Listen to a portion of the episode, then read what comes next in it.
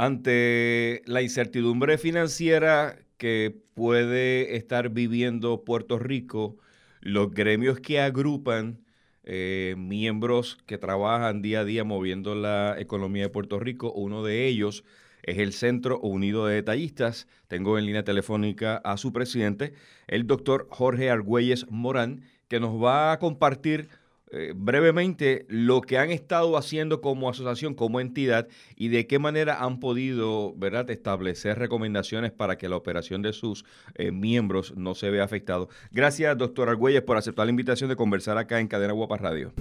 Muchas gracias a ti por la oportunidad y saludos también a tus radioescuchas.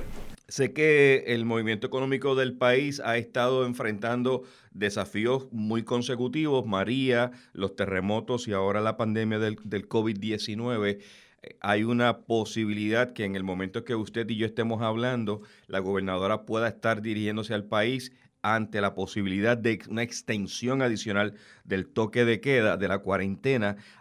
Pónganos en contexto cómo el Centro Unido de Detallistas ha, podido manejar esta pandemia y, cómo están trabajando para enfrentar eh, lapsos más amplios en términos de reducción de horario operacional. Pues mira, primero que nada yo tengo que agradecer a la señora gobernadora que incluyera dentro de su grupo de transporte económico eh, y hemos tenido ya pues una reunión previo eh, a que se declarara este cierre parcial y allí tuvimos la oportunidad de llevar verdad en aquel momento pues aquellas preocupaciones que podíamos tener de cara a lo que se esperaba.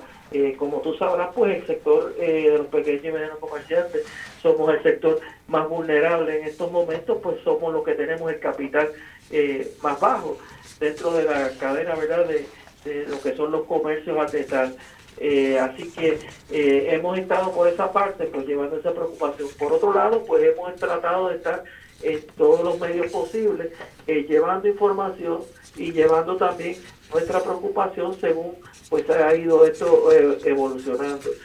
como tú sabrás, pues recientemente la señora gobernadora pues anunció un paquete de medidas para tratar de mitigar lo que es el impacto económico, cosa que nosotros pues estamos eh, más que agradecidos. Sin embargo, reconocemos que la cantidad que se nos ha asignado en estos momentos pues no es suficiente. Se necesita ser un poco más este agresivo en ese sentido, porque me preocupa que aunque ya por fin de Estados Unidos pues se pusieron de acuerdo y estamos esperando unas ayudas económicas eh, federales, estas podrían tardarse hasta dos, tres y quizás más semanas entonces lo que nos preguntamos es, bueno, ¿cómo cumplimos con nuestros empleados que queremos pagarles su nómina? Porque ellos también necesitan dinero para poder subsistir. ¿Cómo pagamos pues la hipoteca? ¿Cómo pagamos este la, la renta sobre todo? Aunque la hipoteca, los bancos han dicho que van a dar una moratoria. Esto se va a tratar de caso a caso, como y que tampoco y que tampoco ha quedado muy claro porque el gobierno ha dicho una información la Asociación de Bancos dice otra y como que no ha podido engranar bien, pero al menos sí nos adelanta que cada quien debe tomar la iniciativa de hablar con su, con su banco, ¿cierto? Por eso mismo, exacto, por eso mismo es que esto se va a tratar de caso a caso. Yo le aseguro que aquel que no haya podido estar al día, pues no va en, en, su pago, pues no va a tener el mismo trato que uno que sí lo está, eh, por poner un ejemplo. Y la realidad es que en este momento todos estamos en el mismo barco y todos necesitamos este, algún tipo de ayuda. Eh, igual que la ayuda que se está ofreciendo eh, a los que trabajan por cuenta propia, pues se va a basar en los que están inscritos en el SURI. Pero todos sabemos que hay por ahí lo que nosotros llamamos chiveros, lo que llamamos eh, jardineros, eh, empleadas domésticas y demás, que obviamente esas personas sabemos que no están dentro de, del sistema del sur y por lo tanto no van a recibir ni siquiera esos 500 dólares.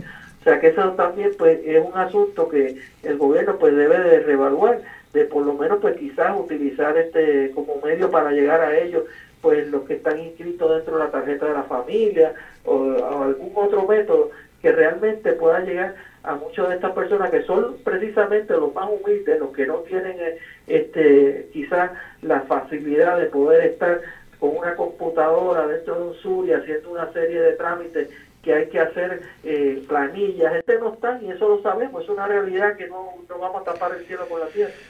Eh, doctor Argüelles, acláreme algo para efecto de beneficiar a nuestra audiencia. Eh, ¿Cuál es la diferencia entre el Centro Unido de Detallistas versus la Cámara de Comercio versus la Asociación ah, Hecho en Puerto Rico versus la, Asociación de Industriales? ¿En qué se diferencian?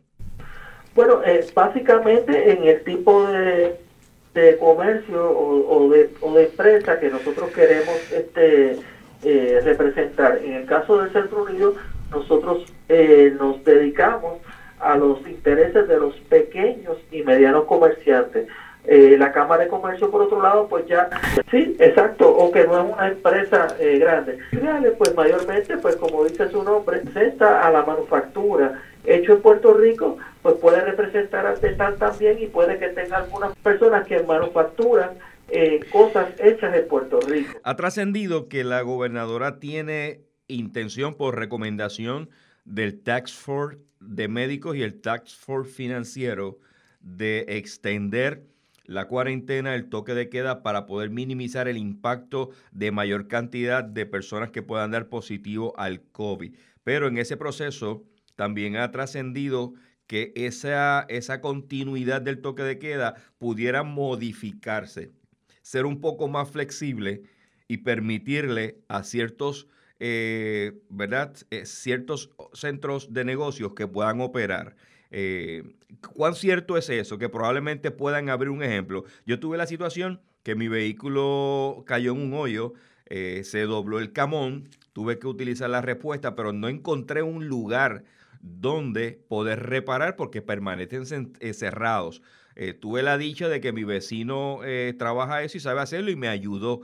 Pero así ha habido crítica en términos de, gente que ha necesitado comprar cosas en ferreterías para hacer algunas reparaciones de emergencia en la casa eh, y, ese tipo de mercado ha estado controlado. ¿Habrá una, una modificación en estas subsiguientes dos semanas si finalmente se extiende el toque de queda? Pues fíjate, me gusta que hayas traído el punto porque de hecho es una de las cosas que yo he estado eh, señalando.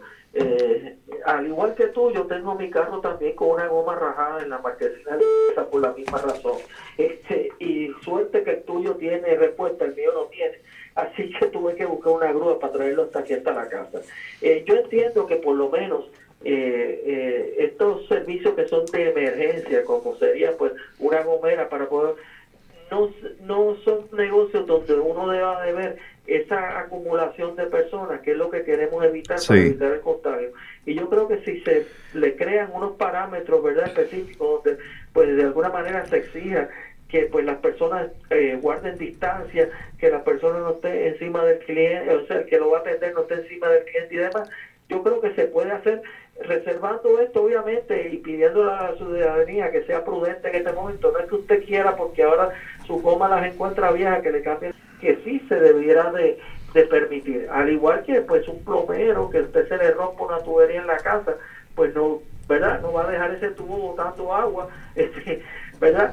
Por falta de un plomero. Pues para eso pues va a necesitar también ese plomero donde va a conseguir la, la, las piezas de repuesto. Pues para eso una ferretería se le debe permitir que aunque sea desde la puerta o desde algún servicarro desde alguna compuerta, pues pueda este, despachar si es que no se quiere que entren dentro, este, pero para cosas de emergencia como tal, yo entiendo que sí se debe flexibilizar. Usted como parte del Tax Force eh, le han propuesto esa le, han propuesto a la gobernadora que considere eh, esa posibilidad. Yo no sé si tuviste un reportaje que hicieron hace poco, que salió en uno de los periódicos, eh, que hablaba de la problemática del recogido de medios, y eso pues lo, lo llevé yo junto con los otros este, en esa reunión porque me preocupa que hay gomeras de estas que me han dicho que tienen 300 y 400 gomas viejas ahí acumuladas y este hemos empezado el año, uno de los años más lluviosos, yo creo, de, los, de los últimos años. Eh, y lo que no quiero es pues salir de una epidemia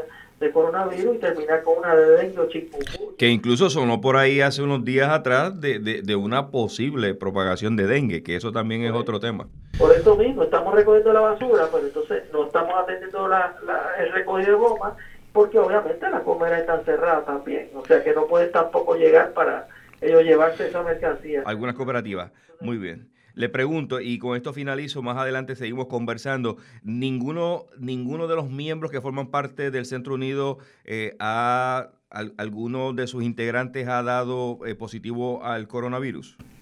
Que nosotros tengamos conocimiento no. De, de, ser así, eh, el, procedimiento es tan radical como ha hecho Metropol, como ha hecho Banco Popular, que ha cerrado casi 30 eh, sucursales al dar eh, positivo a alguno de sus integrantes o familiares cercanos. ¿Es la política que se tiene dentro del Centro Unido de Tallistas? Si, si alguno de sus integrantes, la operación da positivo a alguien de sus integrantes, ¿cuál sería la ejecución en el proceso?